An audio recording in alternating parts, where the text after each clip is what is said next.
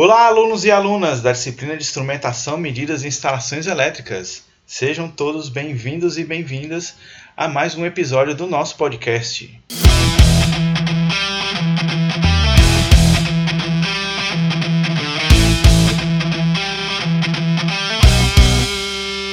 Aqui, professor Rafael Amaral. E aqui é professor Dal. No nosso último bate-papo, encerramos a unidade 4, que apresentou alguns tipos de ligações de circuitos elétricos com o uso de transformadores monofásicos. No podcast de hoje, falaremos sobre a tecnologia dos equipamentos e dispositivos comumente utilizados em ambientes de instalações residenciais, os tipos de condutores utilizados, os eletrodutos, etc. Além disso, falaremos do dispositivo utilizado para a medição de potência e o consumo de energia elétrica, por exemplo, na casa de vocês. Como nossa unidade 5 5 é bem extensa, optamos por separar seu conteúdo em dois podcasts para não se tornar tão entediante nossa conversa com vocês, ok? Então não se esqueçam de ficarem acompanhando a postagem desse material e escutem quantas vezes forem necessárias. E se você ainda não escutou os podcasts anteriores, já acesse a sua plataforma de streaming favorita e mantenha-se atualizado no conteúdo da nossa disciplina. E aí, preparados para começar? Vamos lá?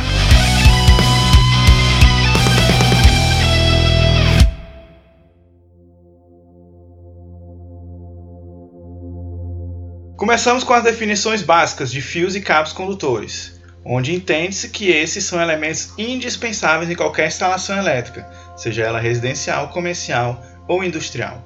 Além disso, o projetista ou o responsável pela obra precisa saber escolher entre cada tipo de condutor, agilizando o trabalho e evitando transtornos. Isso é importante, pessoal. A partir do podcast de hoje, eu e o professor Amaral iremos ficar enfatizando sempre a importância da base técnica e profissional que vocês terão que ter ao lidar com esse tipo de projeto. Isso já irá servir tanto para o nosso projeto final da disciplina quanto para aqueles que decidirem atuar nessa área da engenharia elétrica. Assim, teremos três tipos de condutores. Nós temos o fio, que é somente um condutor sólido, ele está totalmente obsoleto e não é mais utilizado em instalações elétricas. É até difícil de ser encontrado para vendas em casas especializadas. Temos também os cabos, que são a união de fios torcidos, eles são mais maleáveis e passaram a substituir os fios nas instalações elétricas residenciais. E por último, temos os cabos flexíveis, que são os condutores mais utilizados em instalações elétricas atualmente, sendo compostos por fios mais finos, mais ainda que utilizados nos cabos, ficando mais fácil de passá-los pelos eletrodutos e também de elaborar as conexões necessárias na instalação. Existem basicamente para utilização em instalações elétricas residenciais três tipos de fios e cabos de baixa tensão. O primeiro é o condutor isolado, com uma camada de isolante, mas sem capa de proteção. Temos aí um exemplo de um condutor isolado no slide 4. Temos também o cabo unipolar, que são condutores que têm uma camada isolante, mas também são protegidos por uma capa de proteção. Essa capa normalmente é constituída de material PVC, material plástico, e temos também o cabo multipolar, que também possuem essa cobertura e essa proteção, mas sob essa camada de proteção podem existir dois ou mais condutores isolados. No slide 5, vocês podem notar exemplos tanto para o cabo unipolar quanto para o cabo multipolar. Já em relação ao material do condutor desses fios ou cabos, a maioria das instalações residenciais, comerciais e industriais emprega o cobre como elemento condutor dos fios e cabos elétricos. Entretanto, Existe outro material comercial, trata-se de condutores de alumínio, que é de uso bastante restrito. E a NBR 5410, a norma que estabelece diversas diretrizes e normativas sobre instalações elétricas, vocês vão, vão começar a ouvir falar bastante dessa norma aqui, tá pessoal? De fato, teremos um podcast dedicado exclusivamente para ela, beleza? Ela estabelece que só pode ser utilizado condutor de alumínio se a instalação em estabelecimentos industriais atender simultaneamente às seguintes condições: a seção nominal dos condutores for maior do que 16 mm, a instalação seja alimentada diretamente por subestação de transformação ou transformador a partir de uma rede de alta tensão ou por sua fonte própria. A instalação e a manutenção tem que ser realizada por pessoas qualificadas, que consta do código BA5 da tabela 18 da mesma norma. Tal tabela é apresentada no slide 7 e fala das competências das pessoas dentro de uma instalação elétrica. Assim, o código BA5 trata de pessoas qualificadas, ou seja, pessoas com conhecimento técnico ou experiência tal que lhes permite evitar os perigos da eletricidade, normalmente engenheiros e técnicos. Logo, pessoal, somente Se essas três exigências forem respeitadas simultaneamente, é que se pode ser adotado condutores de alumínio dentro de uma instalação elétrica industrial. Entenderam? Mas não para por aí. Também temos restrições em estabelecimentos comerciais. Nesses estabelecimentos devem ser respeitadas as seguintes condições para o uso do cabo de alumínio: que a seção nominal dos condutores devem ser maior ou igual a 50 mm que os locais sejam exclusivamente BD1 e que a instalação e manutenção sejam realizados por pessoas qualificadas. Novamente, o código BA5 que nós acabamos de ver com o professor Dalton. Então, o que é que significa o código BD1? É uma classificação que a NBR 5410 traz sobre condições de fuga das pessoas em emergência. Isso para os locais onde se está realizando a instalação elétrica, ok? Dessa forma, na tabela 21 da NBR 5410, a classificação BD1, que vocês podem ver no slide 9, trata-se de uma classificação normal, com características de baixa densidade de ocupação e um percurso de fuga breve. E tem como exemplo de aplicação edificações residenciais com altura inferior a 50 metros e edificações não residenciais com baixa densidade de ocupação e altura inferior a 28 metros. Perceberam que não falamos de instalações em ambientes residenciais? Pessoal, é muito pouco provável que essas condições sejam encontradas e tratadas simultaneamente dentro de um projeto de instalações residenciais, tá? Mas vocês ainda podem estar se perguntando: será que é o único motivo de ser restrito a esses dois ambientes? Bom, a resposta é não necessariamente, como sempre, né? Primeiro, temos algumas características do alumínio, que inclusive pode deixar ele mais atrativo que o próprio cobre. O alumínio é mais barato, mais leve e com menor deformação que o cobre. Bom, já aí já é 1 a 0 para o alumínio, né? Por conta disso, ele é indicado para grandes transmissões de energia, pois as torres sofrem menos esforços mecânicos, já que o alumínio deforma e pesa menos que o cobre. E é possível ser colocadas torres mais espaçadas, sendo assim necessário menos torres em uma linha de transmissão, se comparado à mesma linha de transmissão sendo feita com condutores de cobre. Entretanto, por que não utilizamos alumínio em tudo então? E aí, conseguem responder essa? Por que, que nós não utilizamos alumínio em tudo? Acontece que o cobre ele é mais maleável que o alumínio, ou seja, é mais fácil de moldar o cobre do que o alumínio para passar pelos eletrodutos. Aí o placar empatou, né? Agora está um a um. E o fator mais relevante para que o cobre seja o mais utilizado é que a maioria das estruturas já existentes já são de cobre. E as conexões cobre-cobre, ou seja, emendas onde você vai conectar cobre com cobre, elas são muito mais confiáveis do que as conexões alumínio-cobre.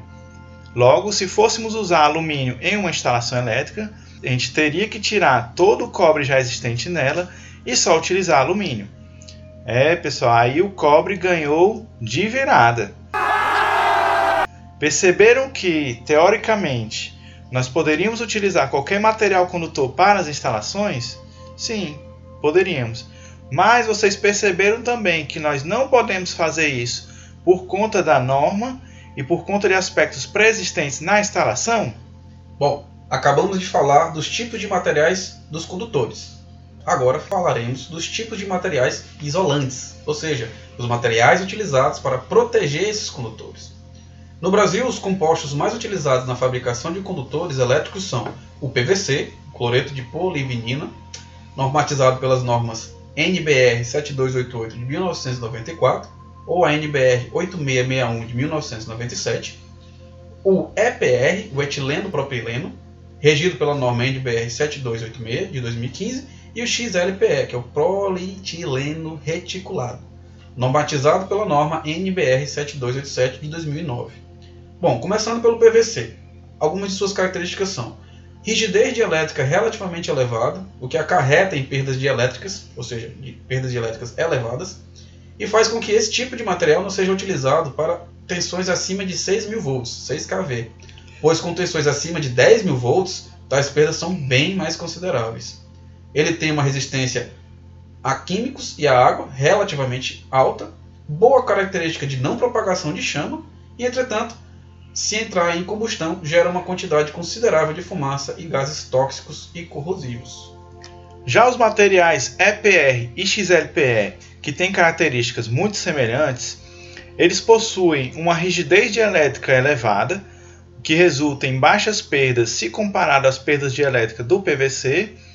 Isso faz com que esses materiais sejam empregados em cabos em alta tensão, de até 138 kV. Possui uma boa resistência a agentes químicos e água, uma excelente resistência ao envelhecimento térmico, o que permite sua aplicação em altas densidades de corrente. Possui ainda ótima flexibilidade, mesmo em baixas temperaturas, que não vai ser muito nosso caso aqui em Fortaleza, e ótimas características de não propagação de chama. Passamos agora para a identificação dos condutores de baixa tensão, os que vocês irão utilizar nos projetos de instalações residenciais. A NBR 5410 traz recomendações claras sobre como identificar corretamente os componentes em geral, em especial os condutores. É enfatizada a realização da identificação através de cores diferentes nos condutores ou identificação por anilhas, ou até as duas formas juntas, tendo como finalidade facilitar as conexões, emendas intervenções em geral para a manutenção. Assim, a norma não obriga o uso de cores diferentes para os cabos. Podem ser realizadas tanto por cores ou por anilhas. Então, pessoal, o importante é que haja a correta identificação em cada ramo do circuito da função de cada condutor de forma inequívoca, ou seja, sem dúvidas da sua função. Essa identificação deve ser feita no momento da sua instalação, sendo adotado para o padrão de cores como se segue.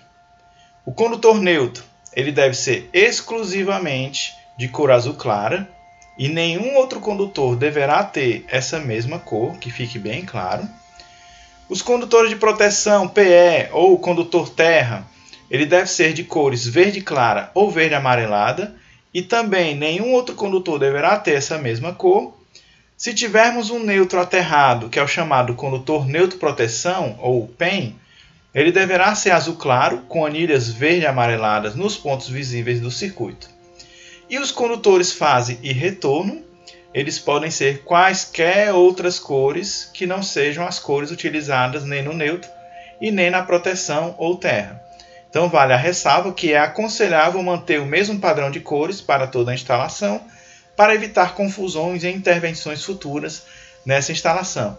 Eu ainda dou mais uma dica: se vocês adotarem uma cor para o fase, adotem outra cor para o retorno, para não confundir. Então, por exemplo, eu escolhi que o fase seja vermelho, adoto aí o retorno uma cor amarela. Né? Então, na hora que vocês forem montar, sempre trabalhem com fase de uma cor, retorno de outra, facilita na execução do trabalho. Ótima dica, Amaral. Bom, em outras palavras, pessoal, o fase e o retorno, não sei se vocês perceberam, eles podem ser vermelho, branco, preto, lilás, rosa choque, não importa. Mas vale a ressalva que é aconselhável manter o mesmo padrão de cores para toda a instalação para evitar confusões e intervenções futuras nessa instalação. Né? Terminada essa parte de definições dos condutores, nós passaremos agora a falar sobre os eletrodutos. Como os condutores elétricos necessitam de uma infraestrutura que permita que estes condutores cheguem até os pontos de utilização e que forneçam a proteção física contra corpos sólidos, líquidos e gasosos e contra contatos diretos acidentais de pessoas e animais, a utilização de eletrodutos nas instalações elétricas é de suma importância para garantir tais proteções. Em muitos casos, essa infraestrutura é exposta, ou seja, aparente, interferindo na arquitetura e decoração do ambiente, fazendo com que a escolha adequada dessa infraestrutura seja importante não só para a segurança dos condutores e usuários, como para proporcionar harmonia no ambiente. Além disso, deve ser levado também em consideração na manutenção periódica ou corretiva futura e a acessibilidade dos condutores, ou seja, fácil ao pessoal qualificado e difícil aos usuários comuns. Essencialmente, em instalações elétricas residenciais, a infraestrutura utilizada que permite corresponder a todas as colocações postas anteriormente é através do uso de eletrodutos, normalmente embutidos em alvenaria, mas não limitados a essa forma. Os eletrodutos são tubos cilíndricos cujas características básicas estão relacionadas com o material construtivo, proteção da superfície, rigidez e espessura da parede. Eles podem ser classificados quanto ao material que os constituem, como eletrodutos de PVC, ferro galvanizado, fibra de vidro ou alumínio. As características do ambiente da instalação determinam qual material é mais adequado, como por exemplo, em ambientes secos indica-se o PVC, o de alumínio e o de ferro galvanizado eletrolítico. Já em ambientes mais agressivos, úmido, com gases ou dificuldades de manutenção, indica-se o de alumínio, o de ferro galvanizado a fogo ou o de fibra de vidro. Vale ressaltar que as instalações elétricas residenciais basicamente utilizam-se de eletrodutos de PVC. No slide 20 são apresentados alguns exemplos de eletrodutos do tipo rígido. Obviamente, como esse tipo de eletroduto é rígido, é necessária a utilização de peças para serem realizadas conexões, como curvas de 90 graus ou curvas leves de 45 graus. Conexões do tipo extensão através de luvas e cotovelos, além de fixadores. Pode ser percebido também a forma que essas conexões podem ser realizadas, através de rosca ou por encaixe de uma peça mais larga, normalmente com o uso de cola própria para PVC, como a base de silicone, por exemplo. Já no slide 21 são apresentados exemplos de eletrodutos flexíveis, os quais não precisam das peças adicionais como nos rígidos, sendo divididos basicamente em dois tipos: o corrugado, que sua superfície é estriada, e os planos, que suas superfícies são lisas. Ambos os tipos podem ser instalados tanto no teto quanto no piso. Para ambas as condições, tem caixas de passagem dedicadas para se realizar conexões ou derivações do circuito. Para ligações no piso, podem ser utilizadas caixas de passagem de alumínio, como apresentado no slide 22. Para ligações no teto, podem ser utilizadas caixas de passagem de PVC, como no slide 23. Pessoal, conforme a norma ABNT 15465 de 2008, os eletrodutos são identificados conforme a aplicação. Assim, os do tipo flexível são utilizados em classificação pesado, com a cor preta, para o tipo corrugado, e preto, que é co-estruturado, ou azul para o tipo liso. Já em aplicações médias, a cor deve ser cinza para o tipo corrugado e preto, co-estruturado ou cinza para o liso. Em aplicações leves, o eletroduto do tipo flexível deve ser amarelo, se for do tipo corrugado, e preto, co-estruturado ou amarelo, se for do tipo liso. Por fim, se o eletroduto for do tipo rígido, sua aplicação deve ser do tipo pesada e ser na cor preta, e somente do tipo liso. Vale reforçar que a norma ainda sinaliza que eletrodutos leves não devem ser embutidos em lajes ou enterrados. Basicamente, seu uso é em paredes. Eletrodutos propagantes de chama não devem ser embutidos em alvenaria ou enterrados. Ainda conforme a BNT 15465 de 2008, a aplicação do tipo A, que trata de instalações embutidas em laje ou enterradas na área externa da edificação, são consideradas como média ou pesadas, de tal forma que, se for do tipo média, pode ser utilizados eletrodutos de tipo propagantes de chama, já se forem do tipo pesados, devem ser utilizados eletrodutos não propagantes de chama. Já para aplicações do tipo B, onde os eletrodutos são embutidos em alvenarias ou aparentes, podem ser do tipo pesado, médio ou leve. De tal forma, em qualquer caso, devem ser utilizados eletrodutos não propagantes de chama, seja no pesado, no médio ou no leve. No slide 26 são apresentados exemplos de uma instalação com eletrodutos rígidos de ferro galvanizado colocados externamente, sendo utilizados diversas peças para as mais diversas conexões necessárias para essa instalação, tais como pontos de iluminação, tomadas, interruptores, etc. Já no slide 27 são apresentadas as ligações de uma instalação com eletroduto flexível corrugado, embutido em alvenaria, tanto em paredes, lajes e em piso. Também são utilizadas diversas peças para as várias conexões necessárias na instalação. É percebido que tanto na laje quanto no piso são utilizados tipos diferentes de eletroduto, pois a aplicação muda de leve para média ou pesada, perceberam?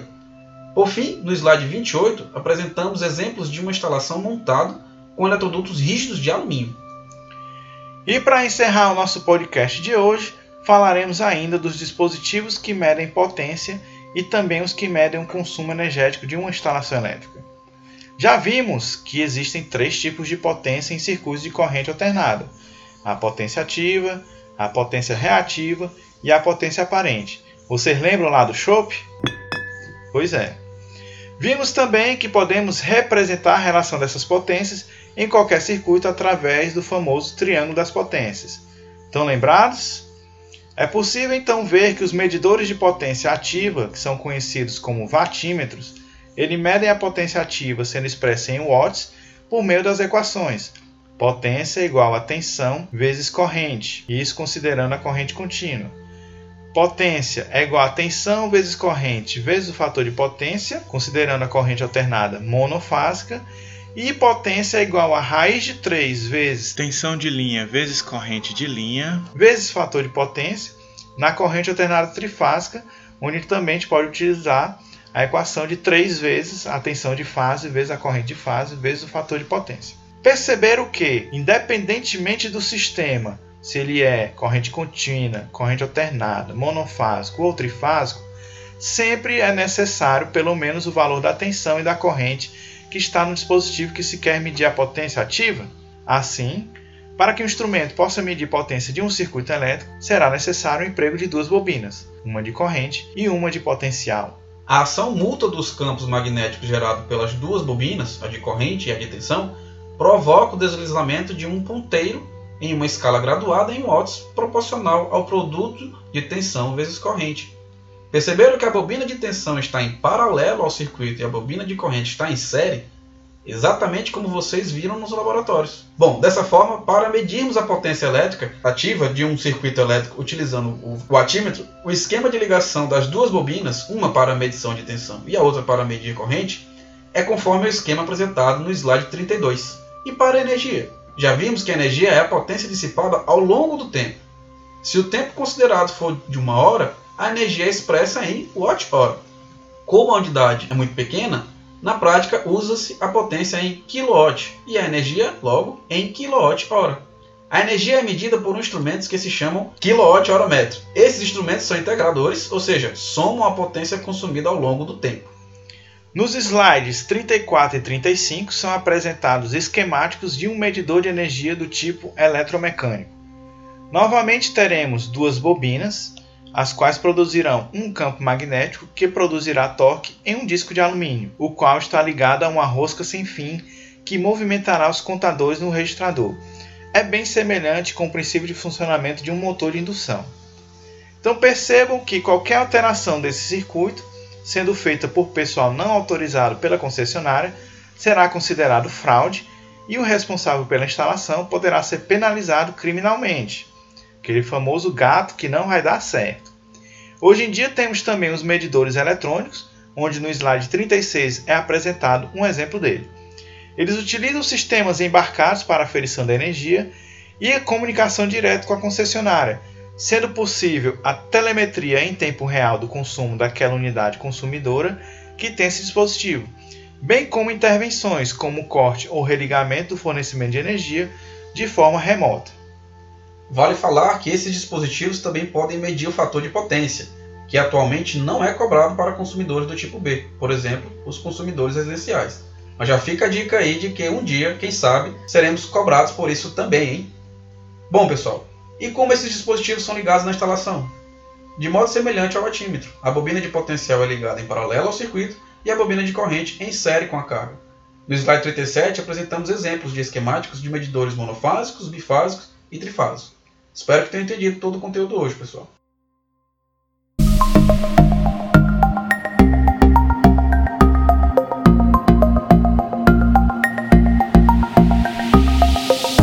É isso aí, pessoal. Esse é mais um podcast do professor Rafael Amaral, do professor Dalton. Né, hoje nós vimos as definições dos fios e cabos condutores, né, os tipos de cabos que nós temos disponíveis, uh, o tipo de material isolante que nós temos disponíveis, uh, como identificar os cabos e condutores numa instalação elétrica. Também vimos a questão dos eletrodutos, a infraestrutura necessária para levar os cabos né, desde a fonte de alimentação que é a concessionária de energia até os pontos de utilização, e terminamos vindo aí os medidores de potência e os medidores de energia. Espero que tenham gostado do conteúdo apresentado. Né? Dividimos aqui a unidade 5 em duas, terminamos então a parte 1 e fiquem atentos para a postagem desse material em nossas plataformas. Até a próxima, pessoal. Tchau. Tchau.